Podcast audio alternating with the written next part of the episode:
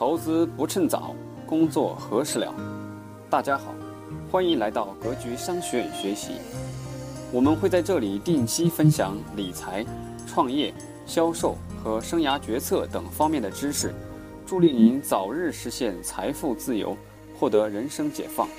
欢迎加入 QQ 群交流学习，群号四幺六四零六幺五六四幺六四零六幺五六。下面请听分享。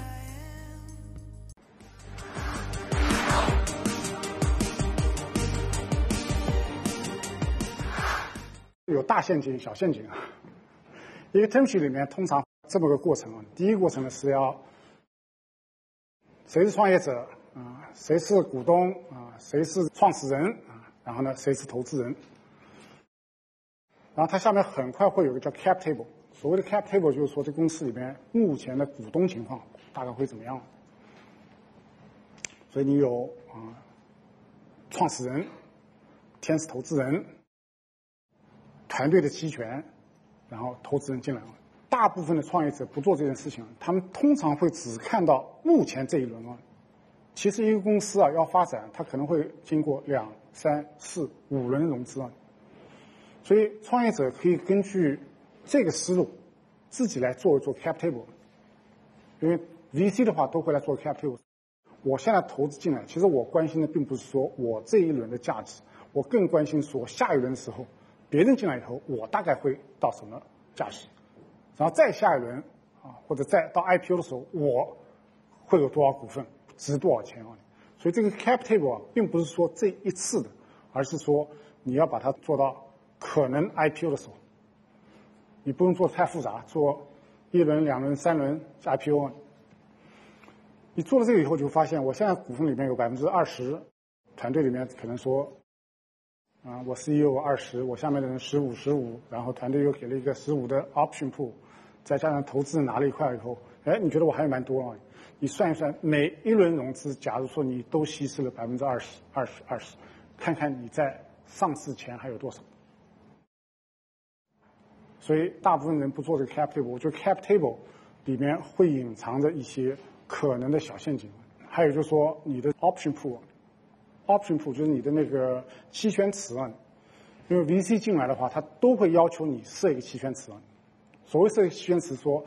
先拿出百分之多少的股份放那儿啊，我们还不知道是给谁，先确定拿出多少。将来有人来，这个人给了两个点，这个人给三个点，我这一轮里面要拿出百分之十五放在里边。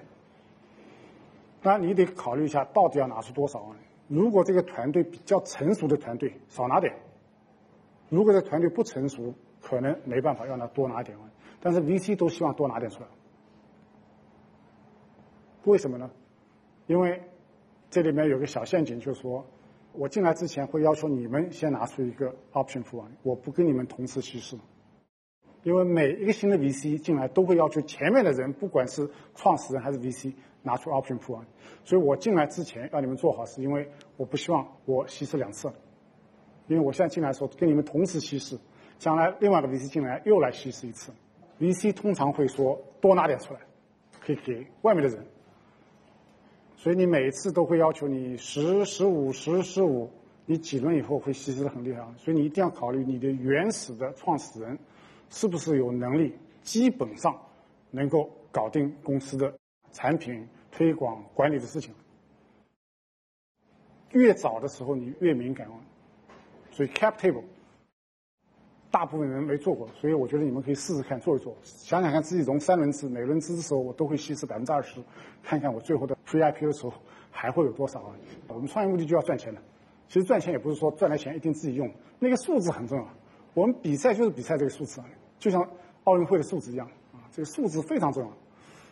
而这个 cap table 是从第一天就告诉你，你可能会朝什么方向走，这个是非常有趣的一个游戏啊。然后这里边的比例多少？这里面会有些小陷阱。所谓小陷阱，就是让这些创始人到最后上市的时候不多了。所以你要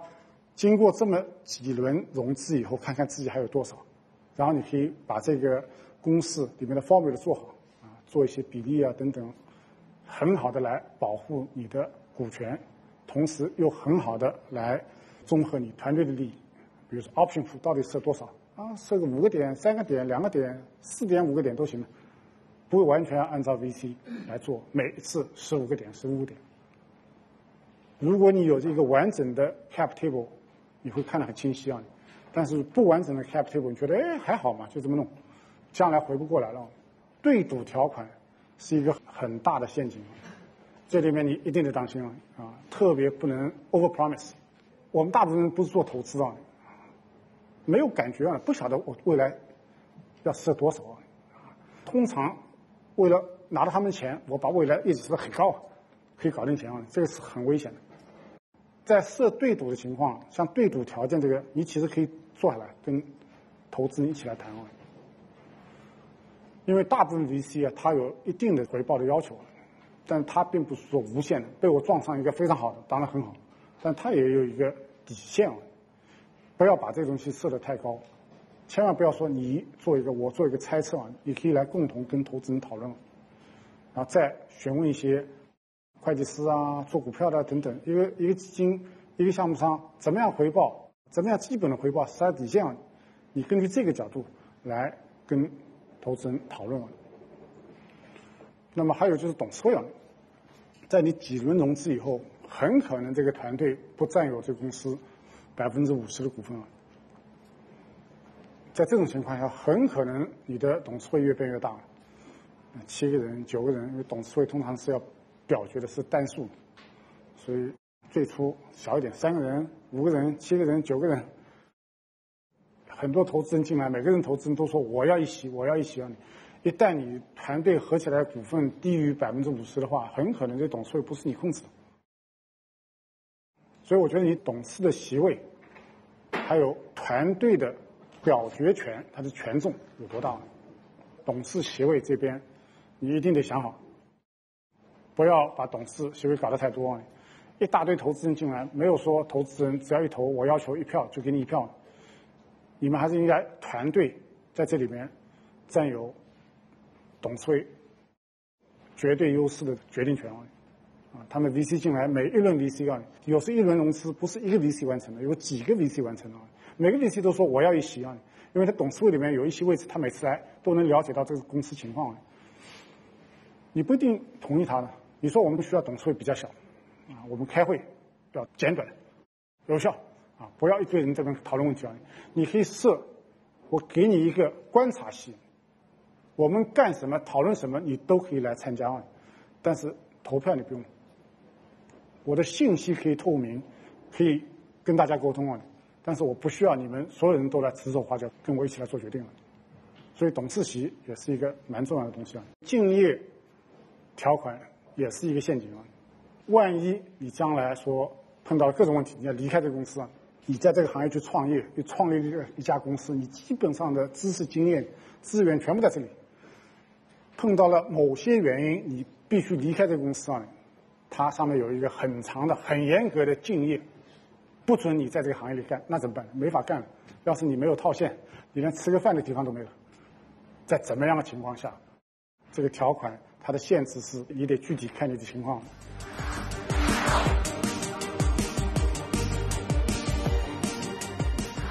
我们如果去找钱的话啊，最好不要为找钱而找钱，千万不要把找投资人的钱作为公司的收入。投资人钱不是拿来给你作为自己创业的回报，投资人钱留在公司里面是让公司进一步的来发展。只是这个目的，给你加点油。所以你呢，千万不要浪费，不要一下融太多钱！我的建议是这样：你要找钱的话，不要去找三年需要多少钱，五年需要多少钱，算好了六个月、十二个月或者关键的点上需要多少钱。找钱有点点像我们平时吃饭要去买米一样啊！我们每个人都要活大概至少现在五六十岁、六七十岁嘛。啊，你六十年要吃多少米？六十年可能要吃一吨米，但是你不可能说一吨米生下来时候把它买好，这样它一辈子安全啊，对吧？你肯定是家里面米差不多了，然后我到楼下去买点。融资其实也是一样的啊，你需要钱的时候啊，我现在需要吃米，那我到 VC 那去买米。我现在可能是要吃玉米，那我可能银行里面去去借钱。所以融资永远是根据公司啊发展过程当中。出现的情况来决定的融资的性质、融资的规模等等。你都不要想到这东西，说我一步搞定，永远安全了。所以融资里面，我觉得你像给你的技巧是第一个，你要做 homework，你要知道这个 VC 这个投资人会不会对你有兴趣，不然的话你跑很多人，浪费了很多路费，浪费很多时间，还找不到钱。另外呢，我们跟投资人谈判之间也这样的，除了投资人来了解你，你反过来也应该去了解投资人啊。投资人到底除了钱以外，给你带来什么价值？你也可以做尽调的，投资人有一堆方法来做你尽调，做你的财务尽调、法律尽调。人员的尽调、商业模式尽调，你同样可以反过来做一些尽调，看看他投资的案例当中，成功的案例有多少，让他给你几个他们投资公司的 CEO 打打电话，了解一下这个 VC 到底怎么样。这个完全是应该对应的，是公平的，千万不要说我为了搞定他的钱，条件差点，先弄进来再说，因为你一千次，一切东西都变成现实了，将来很难改。你要学习今天我们讲精准营销嘛，所以你要找对这些人可能会投你。我相信每一个项目的话，大概有个十个人、十个基金会对你有兴趣，差不多。你 focus 你精力找这几个人，是不是能够把他们搞定？那么另外你的团队的准备啊，你自己的成熟程度啊，对于 VC 来说，对于我来说啊，我最好是把钱迅速投出去了。我们跟创业者不一样，创业者是迅速的把钱搞进来了啊。他可能从这个市场上去搞钱，也可能说投资人搞钱。投资公司里面，咱们投资经理这个人今年一个项目都没做成，那今年奖金都没有。我们的任务是把钱弄出去，尽快弄出去。但是你为什么不能把钱很快搞进来？我相信大部分的原因是在你这边，而不在投资那边。如果你的项目很好，你的团队很好，你的 strategy 很好，你的 financial 都做得很好的话，其实下面事情很容易。绝大部分情况下都是你这边没有 ready，你也不知道下一步怎么弄，所以时间就在这边耽误了啊！有些公司甚至说因为融不到钱，最后关门。创业者融资其实是一门比较重要的学问，大部分创业者出来创业的话，他有这个冒险精神，这不用说的啊。做产品多少会做的啊，CEO 一般都会去做销售，但是融资是另外一门学问。怎么样充分的利用资本市场来发展你的企业？特别在中国这个市场，你要找准你的对象，找准你的这消费者，要从十三亿、十四亿人里面找到愿意付你钱的这些消费者，也要花很多功夫。所以我觉得中国的创业者可能因为他的社会环境、他的市场规模，他要做出一家伟大的公司，你大概最初就得想：我怎么巧妙的利用资本市场。利用资本市场的杠杆的力量啊，帮我的创业做得更好，把我的公司做得更大。我相信中国未来伟大的公司，每一家公司里面都会有 VC 钱，所以希望你们能够啊想好自己的创业 idea，做好自己的团队，最后也能够找到 VC 的钱啊，啊，成为一个伟大的公司。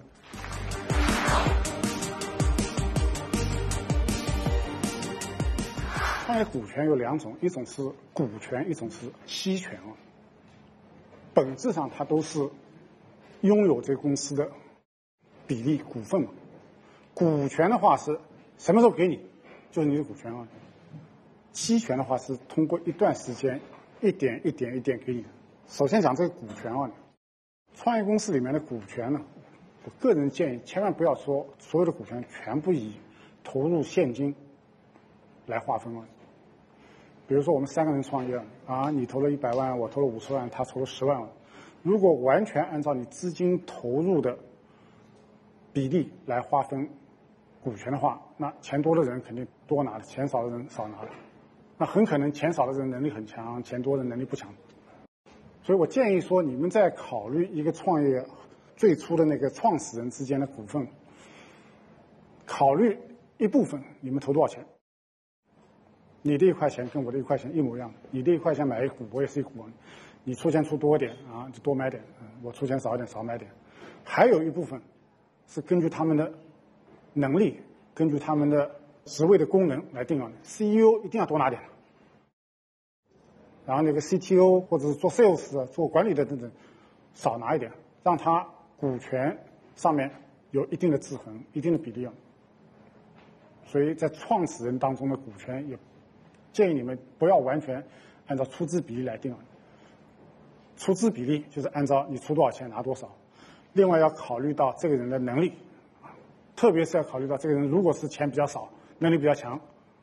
那他肯定是要通过别的方法给他做一些弥补啊。创始人之间的股权比例定下来以后，我们再来谈别人啊，有后面加入进来的人要给股权啊，将来如果公司做得很好，我们上市前可能连前台都要给股权。那这种股权通常是作为一个期权的方法给，期权是一个君子协议啊，我第一天先跟你签好协议，说给你多少，但是需要多少时间能够兑现啊。我们今天讲好，给你比如说啊一百股或者十万股，要确定个时间啊，这十万股可能在四年当中全部兑现。那什么意思呢？说我们现在君子协议啊，啊你这公司里面有贡献，在这儿待了四年的话。你就有十万股的股份了，那很可能你第一年做的很好，在今年年底的时候会给你结算这个十万股当中的两万五千股就给你了，变成你股权了。然后第二年你又做的很好，到了年底说另外的两万五千股又变成你的股权了，所以你的真正的股权变了五万股，还有五万股得要你做到第四年的年底再确定，因为人会变的，人也会出现问题的啊。比如说，有个人他最初来的很好，且第一年做的很好，第二年做到，第三年他不想干了。我第三年碰到一个什么婚外情了啊，碰到一个莫名其妙的事情，他工作非常不努力，业绩很差，那怎么办呢？那就通知他，你被 fire 掉，或者你的职位被换掉了，我们原来讲好的股权公司可以收回，这样防范有些人在第一天很好，过了一阵他不好了，你要是股权给他的话，你拿不回来了。期权就是防范这些问题啊。很多 VC 进来以后，即使你创业了两年、三年、五年啊，你卖了房子、你卖了车啊，啊，去创业，最后 VC 进来的话，很多 VC 条件是说，你创始人的股权也变成期权了，可能要三年，可能要四年，也可能更长啊，这看你们谈判了。为什么呢？因为 VC 进来一堆钱给你，他是投你们创始人的。你不能说钱进来以后，我明天可以说我也是大股东啊，对吧？通常 VC 是拿小股的，创业者是拿大头的。我是大股东，VC 钱一到以后，我明天可以不干了。VC 会防范这个东西，因为你是期权啊。所以如果你表现不好等等，可以通过董事会的方法把你 remove 掉，因为你的期权拿回到公司放在期权池，我们再去找个 CEO 过来给他。所以，像 VC 跟天使就不大一样。很多 VC 的投资条款是，我们钱进来以后，创始人他的 share vesting。所以有些人想不通了，这个东西我花了这么多精力，几年时间泡在里边，我的机会成本，房子也卖了，车也卖了，存款全部进去了，怎么突然变成期权了？而且觉得有可能 VC 我一跟你签约，明天就把它发掉了，我什么也没了，东西全被拿走了。但是绝大部分 VC 啊，他们投资人跟创业者之间的关系，投资人不想干活的，没有人说我们投资你，把你东西变成了一个期权，第二天把你 fire 掉，把你的股权变成期权，主要的目的是希望你稳定啊，希望你能够长期的在公司里面继续卖利润。但是对啊一些初创的公司，我刚刚才辞职创业等等，这个问题不大，但是对一些啊花了。相当大的精力，投了很多钱的公司，一些创始人之间有很多人，他会有 concern，他会有顾虑啊，甚至有人不愿意这么做。所以，创业公司的股权期权，无论如何，他的目的是希望这个团队稳定啊，而且希望这个团队能够长期的啊，为公司的利益、为公司的目标来卖命。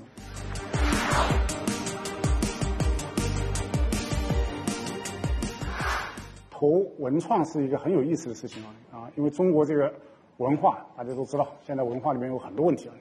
文化怎么发展？文化并不是说把老的东西搬出来再炒一下，它一定会有一个适合今天的年轻人、今天的时代啊，今天我们整个文化氛围的新的东西。因为很多人不晓得到底是怎么来投，有哪些项目。你看到，比如说像电影院线，啊，电影院线其实它不完全是一个啊严格意义上的文创产业，它是个房地产，啊，它是个设施啊。但是这个东西呢，很多人觉得，哎，这个反正是跟文化相关的电影院啊，看得见摸得着，多少平方米，多少位置，啊，多少钱买设施啊，啊，如果你说搞个呃两百个院线、三百个院线，它的规模就有点像个上市公司啊，这种项目。比较容易拿到钱啊！文化创意里面有更多东西是内容，因为我讲内容为王，而内容呢，经常是艺术家、作家他个人的产物。你个人的产物不在一个公司里面，在最初看不到巨大的规模，那又很难拿到钱啊。那还有一点是，我觉得品牌应该是一个文化创意的内容。你像比如说，我们看意大利这个国家的。文化，它的文化设计啊，时尚，所谓设计时尚里面有大量的品牌在里边。品牌，个人认为是一个文创产业里面的，应该是一个重点投资方向。但是现在我看到很多文创产业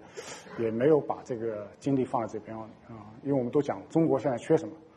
廉价的劳动力不缺啊，生产能力不缺了真正缺的是自主的知识产权，真正缺的是品牌啊。但是品牌是需要投资的，品牌你很难说我们今天做个东西马上成为品牌的，品牌需要花比较多的时间啊，啊比较多的钱，最后投资成一个品牌啊。所以我最近我自己也在看相当多的内容，相当多的品牌啊啊，你像我最近在做的一个项目是微电影，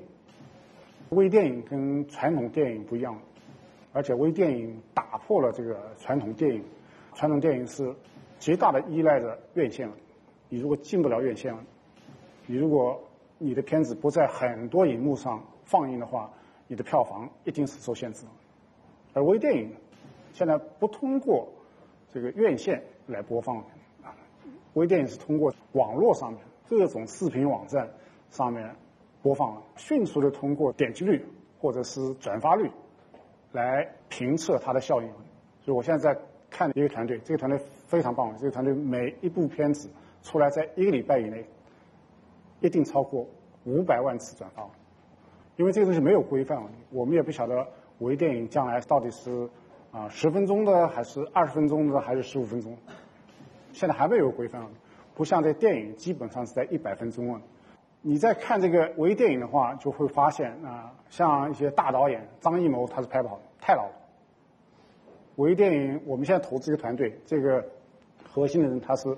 专业导演出身啊，三十岁出头啊，他在做微电影这帮人里面算老头了。微电影都是年轻人啊，都是非常有创意的年轻人啊，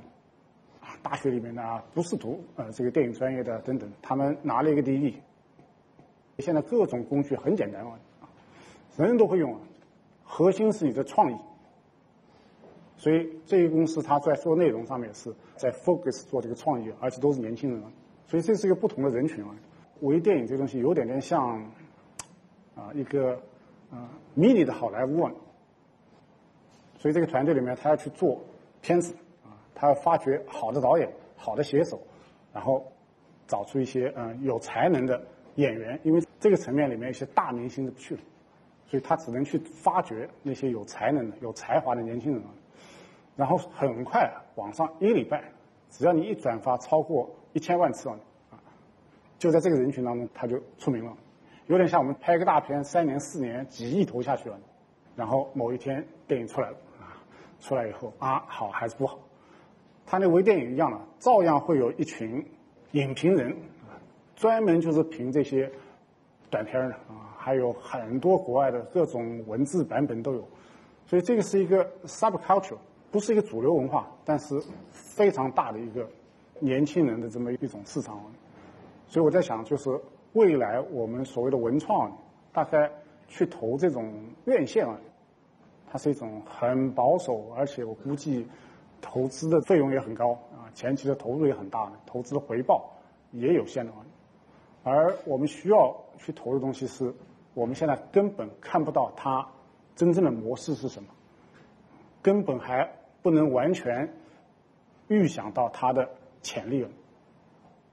因为好东西啊，它在最早的时候不是每个人都能看懂的，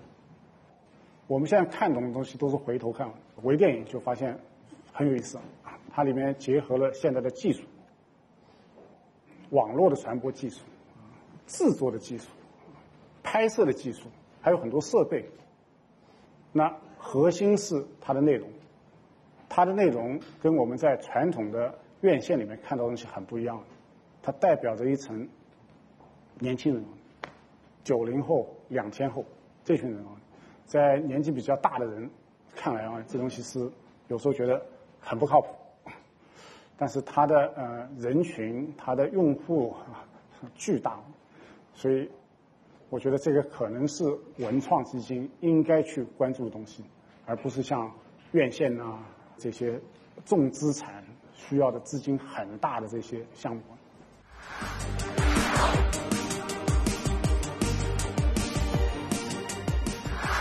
传统的电影最初不是胶片，这个是剧本。电影里面有最重要的是剧本，剧作家啊。然后是 producer 制片人啊，然后再来导演、演员等等。我觉得像演员，他在电影里面的重要性其实不是太大。演员的话代表着他的票房，他有足够的票房号召力啊，就代表着这部片子将来被发行的渠道啊、推广的力度啊等等。但是最核心的是作家，而不是明星啊。电影它本身啊是一个商品啊。它是一个艺术品，但是它更像是一个商品。所以，像这个电影产生的时候，它的那个制片非常重要，因为制片需要来沟通这个院线啊、投资人未来的推广，然后导演片子的定位等等，它要整体的作为一个商业的把关。而导演呢，他是一个更像是说做产品，把这个产品做好。内容出来以后，通过院线去发行啊，中间还有一个。市场的环节啊，好莱坞是一个巨大的金融机构。以前在美国，电影发行之前，它有广告海报、汽车海报，一个基金在做这个事情。他会选择某一些他认为票房会很好的片子，我来投，然后他的这个广告放在很多汽车站里边。还有一家基金更有趣了，他是在做传统电影的胶片啊，一部片子出来以后。他要拷贝成很多胶片嘛？根据这部片子的啊导演啊这个水平啊这个里面的明星啊等等，他要确定这部片子可能要在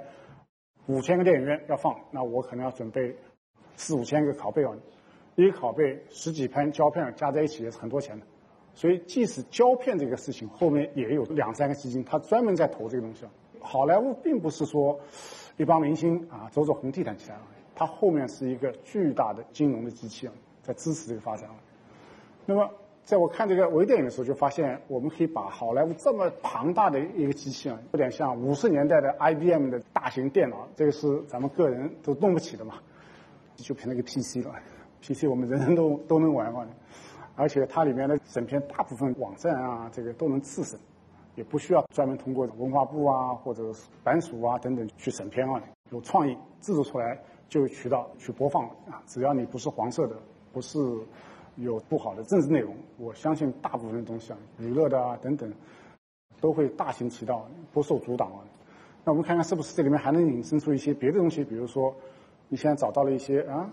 这电影学院的学生啊，大一的学生啊，通过这个一下红啊，这里面可能还有微经纪公司也出来了。因为你可以在网络上面的产品啊，网络上面产品就是要网络的明星去代言，而不是用。啊，传统的明星去代言，是不是还有网络上的微明星也会出来呢？我觉得它很像一个巨大的好莱坞，我们突然把它压缩成一个很小的。本来这个事情很难做，你不是一个上市公司，你不是时代华纳，不是这华谊兄弟，你干不了。哎，你把它一缩小，人人都有机会了。所以它可能会是解放年轻人的创意，然后有一些有才华的年轻人可以很早就从这个平台上啊冒出来。我们设计模式里面啊，那个公司我们可能会有两个部门，一个部门是做电视广告的，因为现在大概有一半的传统的电视广告商啊，在做 TVC 的时候就会说，你能不能加点钱啊，帮我拍部微电影？所以大概有几乎有百分之五十的传统的 TVC 的客户都有这个需求啊。所以这个公司里面第一个部门呢是大量的帮助这些啊 TVC 客户来做啊定制的微电影。那么这些东西都会给这公司带来销售啊，同时这公司可以大量的去发掘和利用这些有才能的年轻的导演。如果他做得好，让他来拍片；如果他的每一部片子的转发量都是一千万、两千万以上的话，拍十部片子以后，我们就找王中军说：“你看，我们发掘了这么好的一个导演，啊，他的每一部片子转发率都可以到两三千万以上。”这样的人就取代像张艺谋这种人，成为啊第七代、第八代、第九代新兴导演啊，所以我觉得这个很有趣啊，而且里面每一块都能明显的看到有价值啊有收入啊，并不是说微电影这东西看不到收入，你仔细一算很容易，就在传统和现代啊今天和未来之间，它是一个非常巧妙的一个桥梁啊。而且我相信将来大概还会有很多。我在北京看了大概十几家这个微电影公司，在别的地方也看到。所以这些公司跟传统电影公司不一样，他们的 CEO 啊等等都很年轻啊，然后自己拍的东西都很有趣啊。在传统的电影行业里面，这些人可能要等十年、二十年才勉强会有机会了，而在今天网络平台上，他立刻就有机会。所以微电影的模式跟传统的模式。产业链这里面很多东西非常类似，只不过是规模把它突然缩小了。对于个人、对艺术家来说，传统的电影，你要能够正式导演一部电影啊，你不到四十岁啊，三十几岁你不可能的。但是微电影随时只要你有才能啊，你就会冒出来。所以这是对我们年轻人来说是一个非常好的一个机会。好，今天的课程就到这儿。